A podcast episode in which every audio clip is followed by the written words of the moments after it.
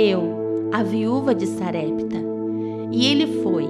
Quando chegou à porta da cidade, encontrou uma viúva que estava colhendo gravetos. Ele a chamou e perguntou: Pode me trazer um pouco d'água numa jarra para eu beber? 1 Reis 17, 10.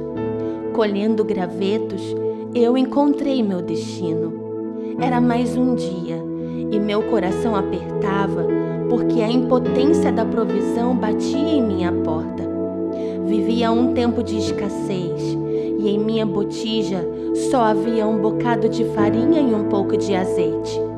Mas farinha e azeite não cumprem seu propósito se não houver lenha e se não houver fogo. Então fui à porta da cidade, porque era lá, naquele lugar de autoridade, naquele lugar onde os juízes se assentavam, que eu deveria permanecer.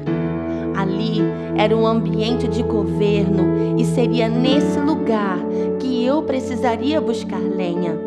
E buscando lenha, eu encontrei a presença do meu Deus através do profeta Elias. Nele estava a essência do céu, e o céu através dele me chamou. Eu me movia sem desistir da minha promessa, e por Sua palavra o milagre aconteceu. Colhendo gravetos, fui alcançada pelo profeta do fogo. Eu carregava lenha e ele a chama. Eu me movi pela lenha, mas ele achou em mim a conexão de um propósito. Mesmo viúva, eu deveria ser fiel no pouco. Não imaginava que minha primícia seria a chave para o milagre e o alimento para uma paternidade de destino.